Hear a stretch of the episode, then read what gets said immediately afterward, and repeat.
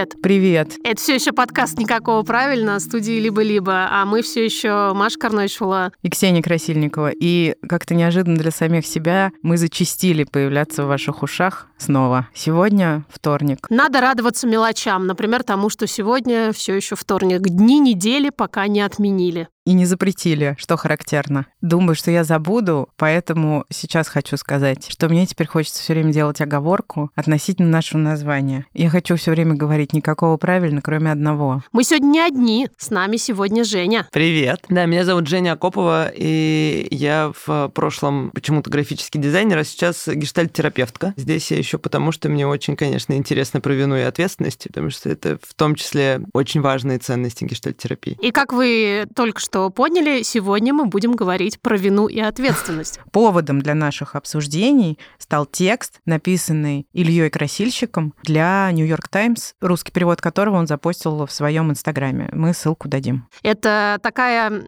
зубодробительная тема, которая сейчас, кажется, не обошла стороной буквально ни одного читающего через VPN Инстаграм человека.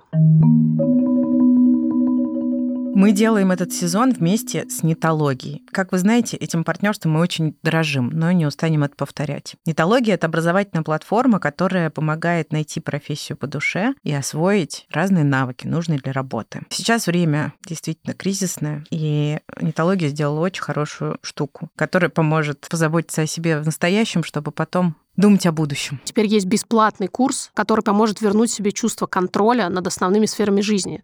И мы, опять же, не устанем повторять, что чувство контроля — это главный инструмент в борьбе со стрессом вообще. Курс называется «Я в безопасности».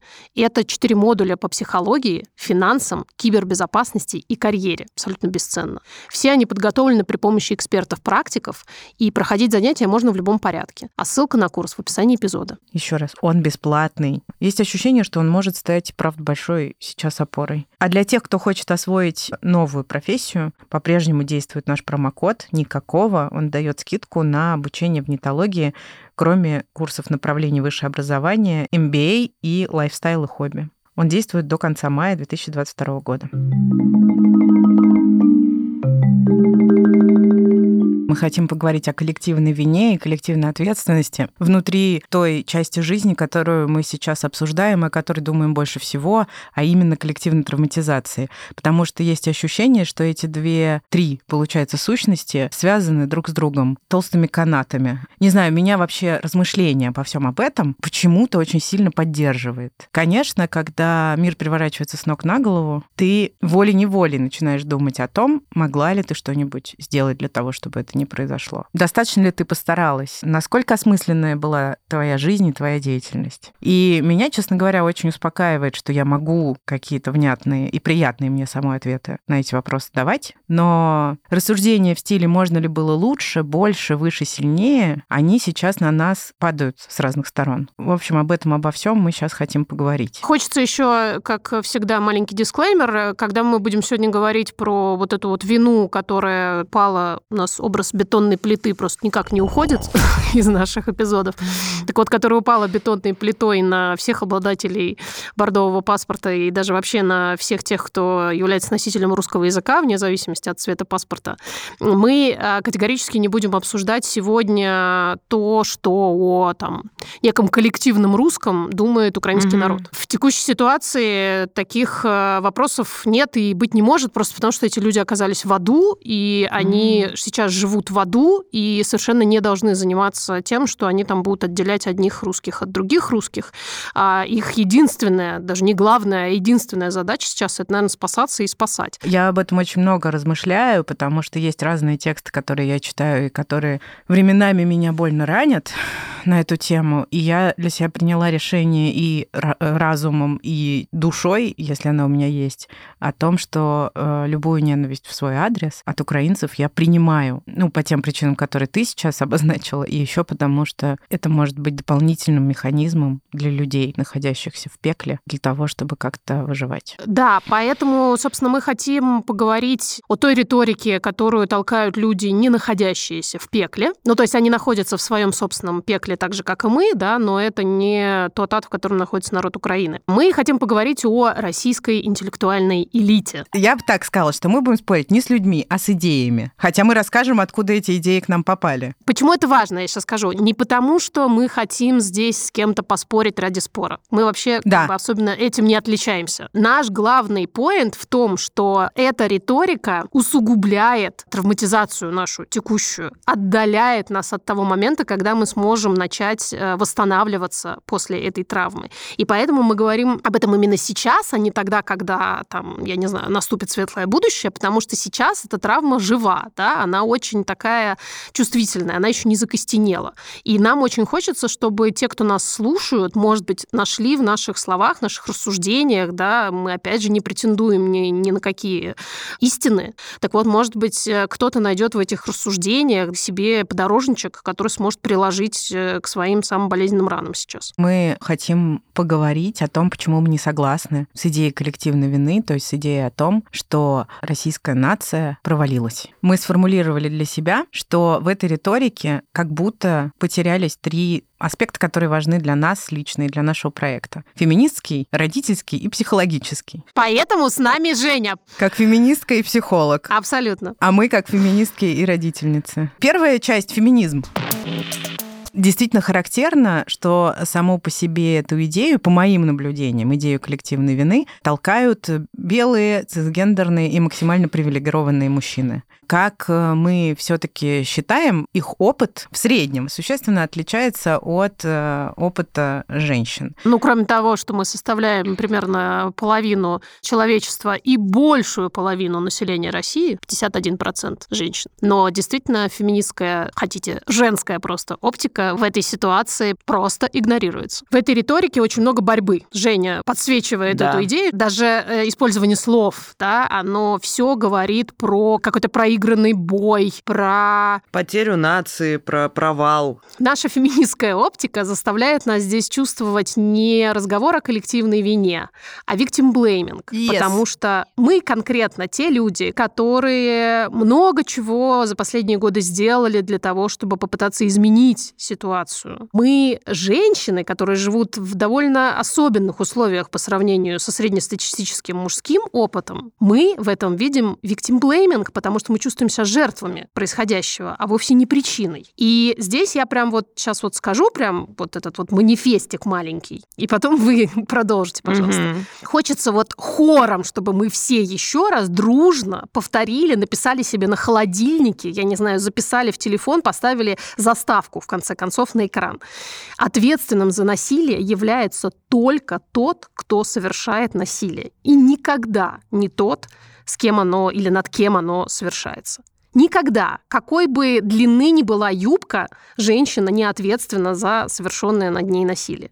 И все остальное, если переводить это на текущую политическую риторику, такой же victim blaming. То, что говорит Маша, это непреложная э, истина, и это ни в коем случае вообще никак не может оспариваться. Я не отрицаю идею коллективной вины или ответственности как идею, ну, какую-то интеллектуальную. Но дело в том, что я и все, кто как-то не поддерживает то, что сейчас происходит, и вправду, ну, оказались в заложниках. В этом смысле, ну, как эта феминистская картина мира очень важна, потому что люди, у которых нет привилегии писать тексты в Нью-Йорк Таймс, они вообще-то тоже здесь живут, и они вообще-то тоже как-то осмысляют, и они вообще тоже находятся в очень тяжелой ситуации, когда нужно как-то сохранять свою идентичность, нужно понимать, что происходит, когда им со всех сторон угрожают, у них там, я не знаю, дети. Не знаю, мне кажется, что это прям вредно сейчас, все эти, эти финтифлюшки. Они обессиливают. Они сейчас не несут никакой созидательной силы. Я, ей-богу, не вижу никакого смысла ни в какой риторике, которая сейчас не несет созидательного смысла, потому что ее достаточно, той, которая про разрушение, про разобщение, сопротивление. Mm-hmm. У меня тут, конечно, большое внутреннее сопротивление, когда действительно мы сто с лишним лет, мы, я имею в виду женщины, коллективные женщины, коллективно-исторические женщины,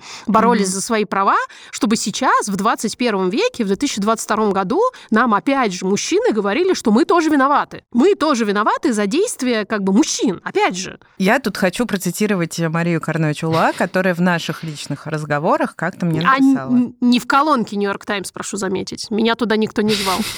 Написала, Что жаль. Давайте сначала будем не длину юбки измерять, а пытаться каким-то образом ликвидировать или уменьшить последствия насилия. Давайте сделаем так, чтобы сначала зажили синяки. У меня есть такая тут еще, может быть, немножко не к месту, но все-таки мысль, что как будто бы это все совершенно не своевременно. Рефлексировать, где мы продолбались в момент, когда мир в огне, и мы все лишились опор, вообще хоть каких-то, мы все лишились будущего, большинство из нас, ощущения, во всяком случае.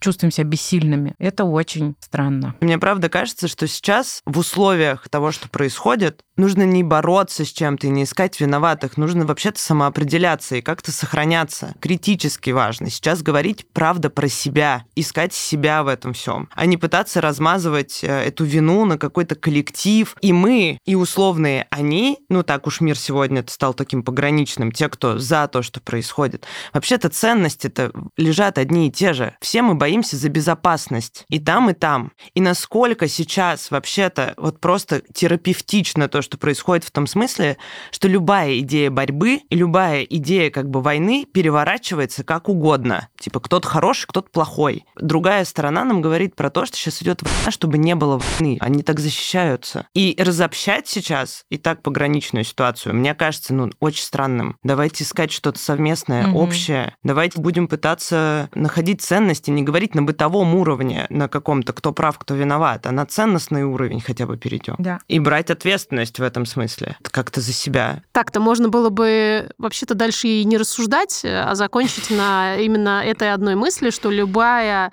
разобщающая риторика, которая действительно делит на каких-то хороших и плохих, не знаю, уехавших и оставшихся, голосовавших и не голосовавших, неважно по какому критерию, она в любом случае, повторюсь, не несет созидательной силы.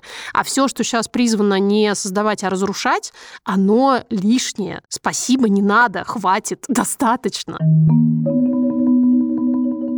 Этот выпуск выходит при поддержке Aviasales. Мы очень благодарны, что в это непростое время наши партнеры остаются с нами. Вы знаете без нас, что новости сейчас просто сыпятся лавиной и падают водопадом, и что-то меняется каждый день. И это касается в том числе перемещений. Сегодня самолеты из России летают в одну страну, завтра не летают. Где-то нужен ПЦР, а, сертификат о вакцинации, а где-то уже отменили все ковидные ограничения. И эти изменения быстрее всех отслеживает телеграм-канал Aviasales.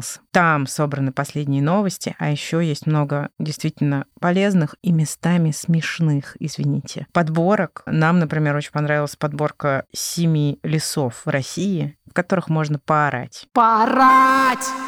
О том, о чем душа молчит. Ровно так и сформулировано. Ссылка на телеграм-канал Aviasales в описании эпизода. Обязательно подписывайтесь.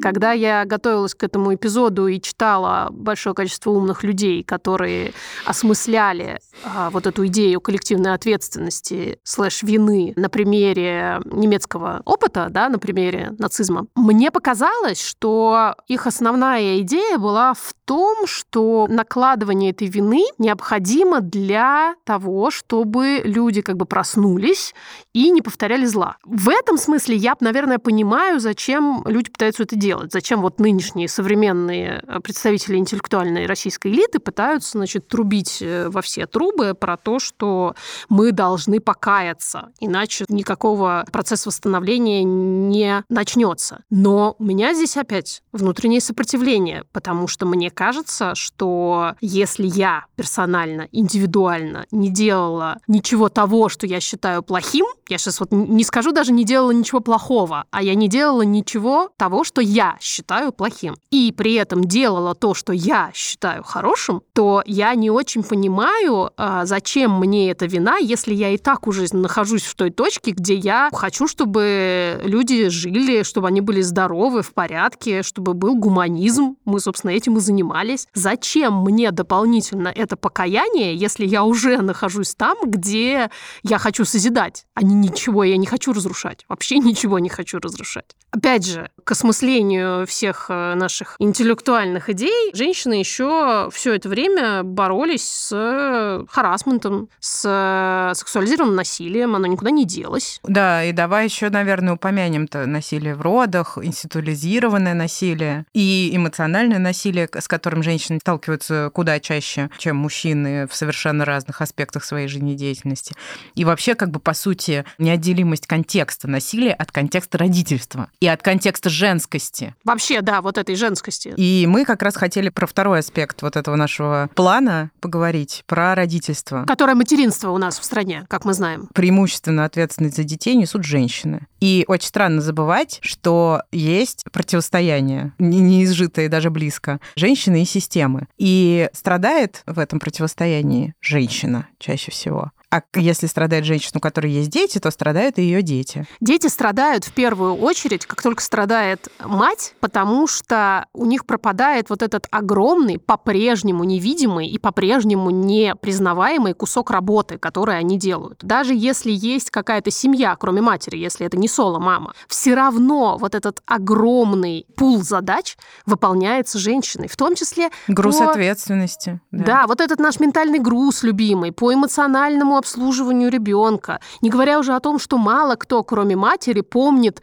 я не знаю, какие прививки сделаны, на что у ребенка аллергия, какие носочки у него вызовут э, раздражение на коже, а какие нормально зайдут, что угодно. Вот эти маленькие-маленькие крошечные штучки, из которых состоит, собственно, жизнь, из которых состоит благополучие. И когда мы говорим о том, что условные матери должны стоять э, в одном ряду с условными белыми цисгендерными мужчинами, вне зависимости от того, есть у них дети или нет, мы отсекаем опять огромный кусок работы, которую делают только матери. Те единицы вовлеченных отцов, которые делят по-настоящему с э, матерями весь этот груз, действительно очень серьезное исключение, а вовсе не правило. Да, и главное, что этот груз никуда не исчезает прямо сейчас и становится само собой разумеющимся, да? Вот мы да. же должны продолжать функционировать как матери. А помимо этого, мы вообще-то сейчас должны продолжать эмоционально обслуживать детей, когда нам самим, ну я сейчас под нами тоже, да, имею в виду mm. людей схожих взглядов и схожих устремлений, схожих представлений о том, как э, хотелось бы быть родителем. Мы сами в эмоциональной мясорубке. Абсолютно. Ну, тебе надо быть в каком-то порядке для ребенка. И это очень большая работа. Она вообще вычеркнута из этого уравнения. У меня одна из таких очень ярких мыслей по поводу всей этой коллективной вины и коллективной ответственности, что из этого дискурса вообще вычеркивается индивидуальность. И я сейчас даже не про индивидуальность как э, какую-то философскую категорию, а про индивидуальность как про простую жизнь. Вот моя жизнь. Вот в моей жизни есть 93 тысячи разных аспектов, включая моего ребенка и мое родительство, включая мою работу, работу, включая мой активизм, включая мои стремления как-то что-то вокруг себя поменять э, в том огородике, который я вспахиваю. Твое ментальное здоровье. Мое ментальное да. здоровье. Мой Чашечки опыт... и скатерти тоже. Чашечки и скатерти, да. Я не знаю, ежедневная дорога в метро, забота о безопасности собственной и своего ребенка, общение с друзьями, их поддержка. Ну, в общем, миллион разных аспектов. И как бы что предполагается, что мне не нужно было заниматься своей жизнью. Мне не нужно было самой стремиться извините, пожалуйста, к счастью. А я искренне считаю, что смысл жизни состоит в том, чтобы пытаться быть счастливым, счастливой. Пытаться. И это очень странная риторика еще и в том смысле, что ой, когда-то в какой-то момент надо было что-то делать по-другому. Простите, я просто не беру это, как э, в конце терапевтических сессий. Что ты берешь с собой? Вот я не беру да. с собой э, идею о том, что я что-то когда-то должна была сделать получше. Потому что помимо вот этого очень абстрактного представления о том, что и когда я должна была сделать получше, у меня была своя жизнь и свои обязанности, включая родительские, которые здесь очень заметный кусок пирога. Мне очень, очень нравится то, что ты говоришь. Про индивидуальность, мне кажется, это супер важно. И про свою какую-то личную маленькую жизнь. Почему мне еще кажется, что эти тексты вредные? Потому что мы сейчас внутри травмы. Она не то чтобы не зажила, да. она как бы разворачивается. И в этом смысле довольно тяжело сейчас, даже мне как специалисту, находясь там в кабинете с людьми, ну, например, э, занимать какую-то метапозицию, думать, что это как бы для меня, что это для клиента, вот это все. Очень много чувств. Да я как-то с этим справляюсь, но тем не менее. Извини, а... я тут тебя перебью, просто зарисовочка. Э, сегодня у меня была терапия, и я поговорила, поговорила, поговорила, поговорила, и говорю терапевтке, ой, ну, наверное, я не самая разобранная из ваших клиентов. Ну, типа, я вот одним куском, в том числе ментальным куском, пока еще одним. Продолжай. Мои все клиенты замечательные котики в конце мне говорят, а как же ты справляешься, как тебе еще помочь? И это тоже, конечно, любопытная история. Ну, в общем, я вот о чем. У меня нет детей, но тем не менее, то, что сейчас еще происходит, большая, правда, ментальная работа. А детей еще приходится контейнировать. Во. В лучшем случае детей. Периодически мужей. Я не хочу сказать, что вот все, значит, мужики как-то не справляются. Это еще часто бывает двойная работа, там кого-то там разнесло, кого-то нет.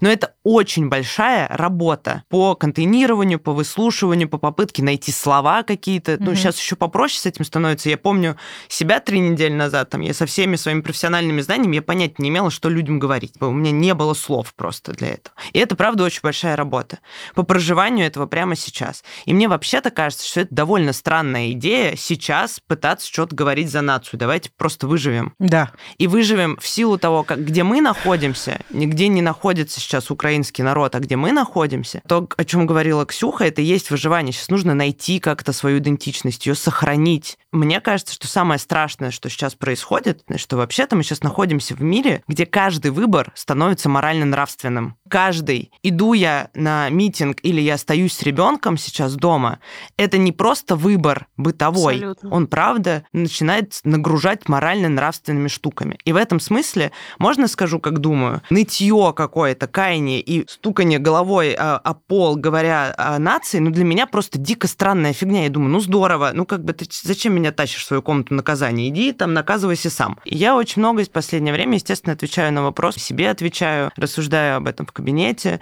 про бессмысленность, про то, что я могу сделать, про плохость, что тоже совершенно как бы нормальное сейчас переживание себя плохим. Мне правда кажется, что сохранить сейчас свою жизнь, не расколоть ее, это просто невероятно большое дело. Да. И это невероятно большое дело не про мою жизнь, а для этой нации, прости господи, что бы это ни значило. Я вообще думаю про то, что мы тут сидим. Интересно, русские-то у нас среди нас есть вообще? Я...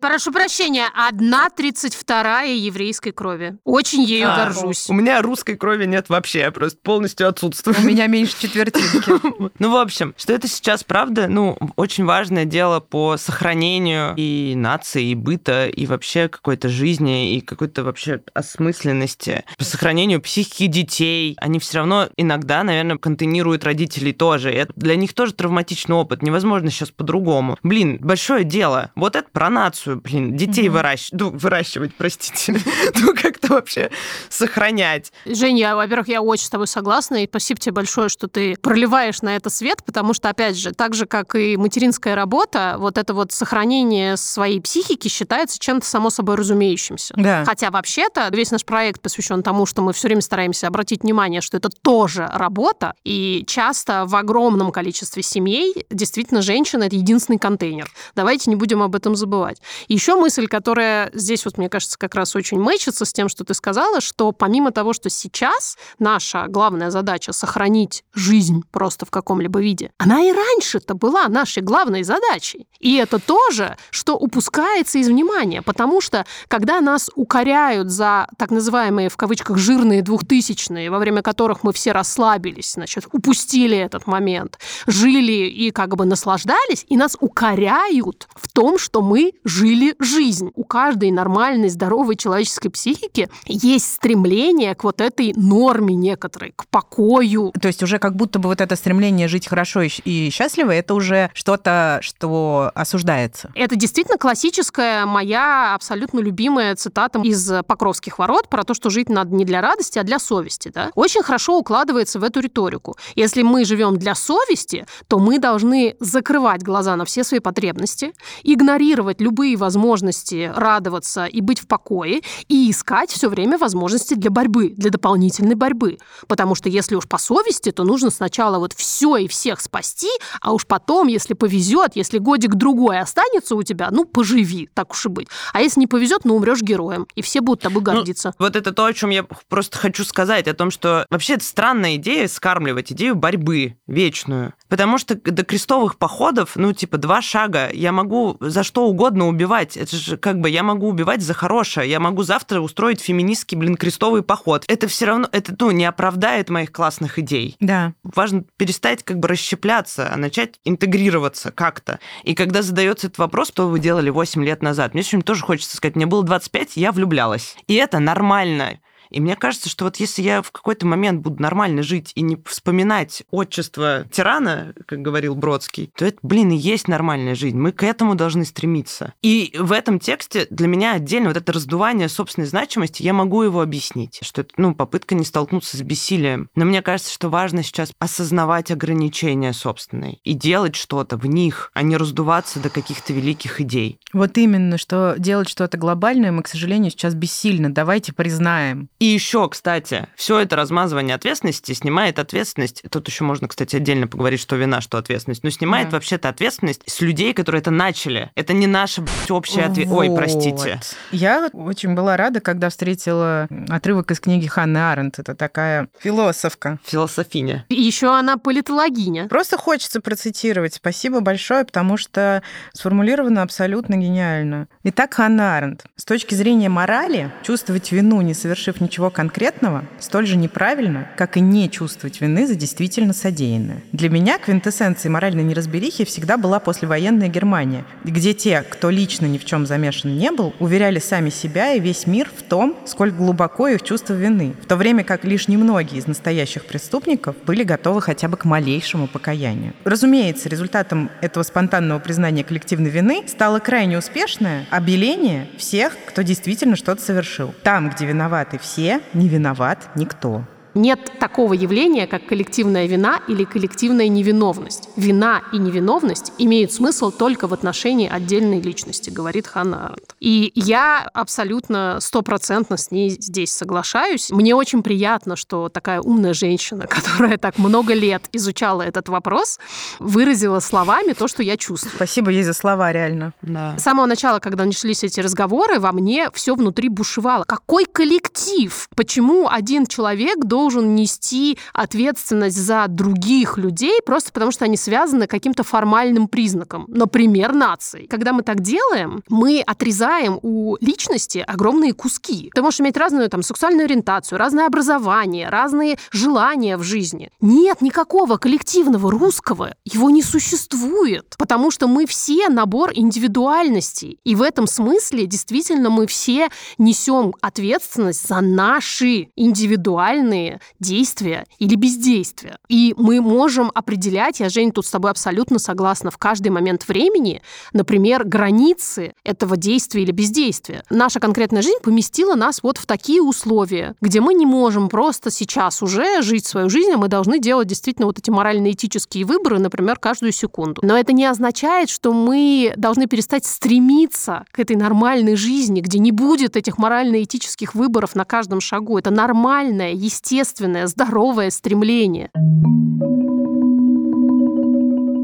наверное, пришло время э, выступить про вину и ответственность. Вообще, это сложная как бы штука. Она сложно мне давалась, когда я там начинала работать. Я про коллективную ответственность могу поверить. Про коллективную вину нет. Вина — это что-то, что я чувствую, когда я сделала что-то, что принесло какой-то ущерб кому-то другому. А ответственность — это все таки некоторая концепция. Чувство ответственности вообще-то не существует. Вот как чувство. Во всяком случае, не очень понятно. Я бы там, будучи в кабинете, разбиралась бы, что это за чувство такое. Как и чувство несправедливости. И мне кажется, что это очень важная штука, потому что вообще-то почти любой выбор, он связан с некоторыми потерями. Очень сложно сделать выбор, чтобы, например, не чувствовать вообще никакой вины ни перед кем. Угу. И я что-то выбираю, кто-то от этого страдает. Взять на себя ответственность за эту вину, это означает, ну, я не знаю, либо про это поговорить, либо как-то ее искупить. Это там уже, ну, работа с виной какая-то индивидуальная. Про ответственность это совсем немного другое. Это часто про последствия своих выборов. Мы сейчас все делаем Да. выборы. Я тоже считаю, что ответственность это что-то потом.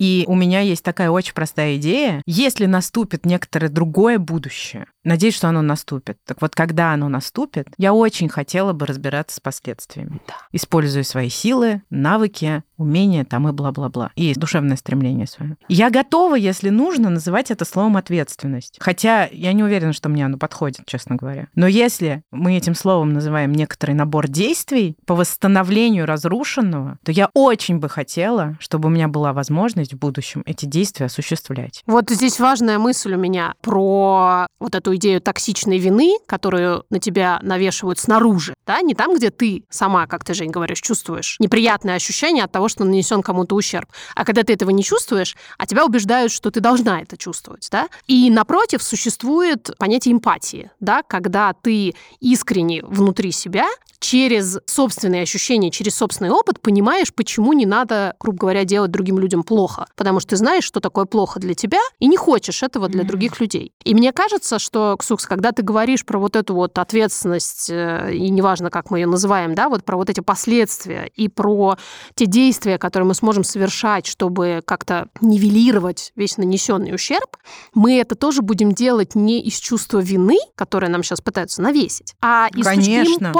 Мгм. Несмотря на то, что, условно говоря, мы с тобой никогда не делали ничего плохого для женщин, например, как для класса, мы с тобой занимаемся постоянно тем, что мы помогаем женщинам. Мы их вытаскиваем, там, мы стараемся дать какие-то Хочется опоры. верить. Мы знаем это. Говорят, что да. Говорят, что да, да. Чистая Я, правда. Я прошу тебя здесь на минуточку присвоить без разных но и, и, и Я прочего. пытаюсь, честно. Да. Так вот, мы это делаем, я скажу от себя. И мы это делаем не потому, что мы чувствуем вину за что-то, а потому что у нас есть эмпатия, потому что мы обладаем эмоциональным интеллектом, потому что мы хотим вообще глобально, ну, как-то улучшать жизнь людей. Уж простите меня за пафос.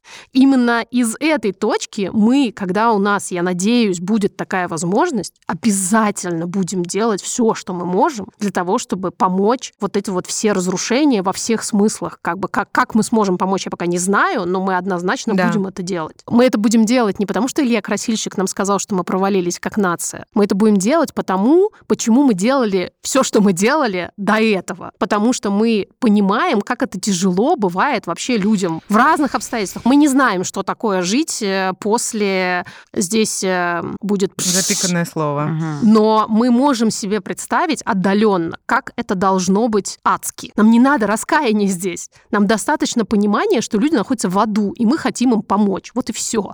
Вот это покаяние от лица тех, кто, ну, например, не собирается каяться, и вот это коллективное мы размазывание, но это довольно странно сейчас, потому что внутри, мне кажется, сейчас не до покаяния, сейчас просто Мгм. больно очень. Очень больно. И что, я не знаю, я 33 года жила, пыталась жить хорошим человеком, а тут вдруг оказалось, что я, не знаю, часть какого-то зла. И это, ну, тоже очень травматичная вещь. И, и эта мысль, она не только у Ильи в тексте, она много у кого сквозила, что только сначала покаявшись и упав в ножки и вот это вот все, только после этого мы обретем право голоса вообще в принципе. Мы будем иметь право открыть рот и что-то там сказать в свою защиту. Вот я с этой идеей не согласна, потому что она токсичная, и я не вижу в ней никакой пользы. Мне это отдает адским образом какими-то моими детскими флешбэками и воспоминаниями, как считалось, что нужно воспитывать детей. Вы поссорились, ты извинись, даже если ты не знаешь за, за что, даже если вообще-то ты ничего считаешь плохого не совершил, Э, все равно извинись. Tипичный абьюз.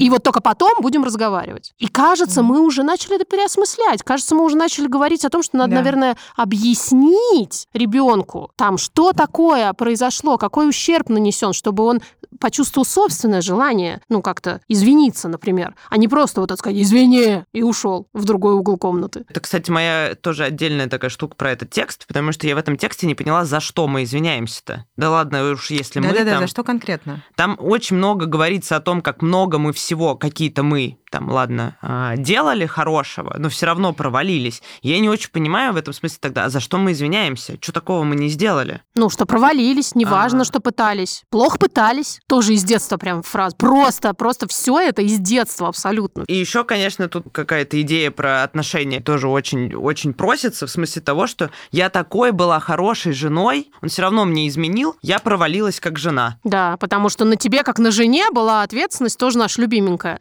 за то, чтобы тебе муж не изменял. Это же мы знаем, что это женская ответственность, правда? Это не мужчины да, да, да. должны как бы нести за это ответственность, а женщины, потому что если они недостаточно хороши, то им будут э, изменять и как бы правы будут, да.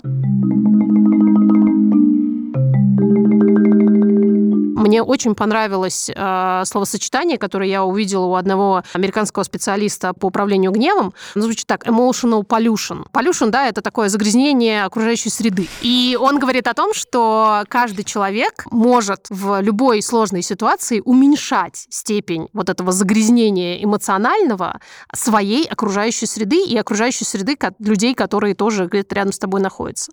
И мне кажется, что вот все, о чем мы сейчас поговорили, это ровно про вот это это загрязнение или не загрязнение? Вот так. Кажется, сейчас очень важно перестать использовать «мы» и говорить от себя. И в этом смысле мне из всего того, что мы говорили, мне еще очень хочется сказать, что в самой вине нет ничего плохого. Чувство вины, оно не какое-то всегда токсичное, и оно часто подсвечивает, ну, просто ценности. Потому что иногда, правда, наши даже хорошие поступки кому-то делают плохо. Конечно. Это, ну, просто жизнь.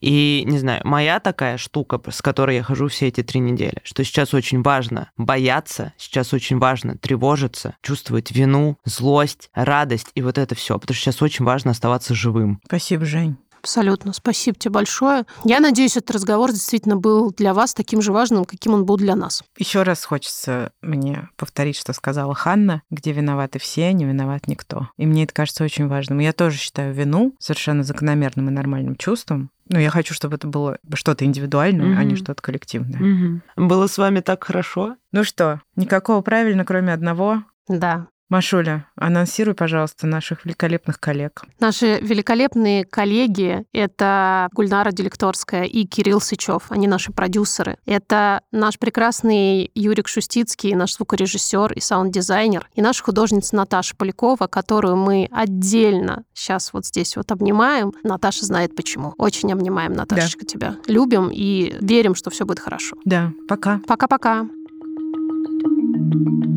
thank you Thank you.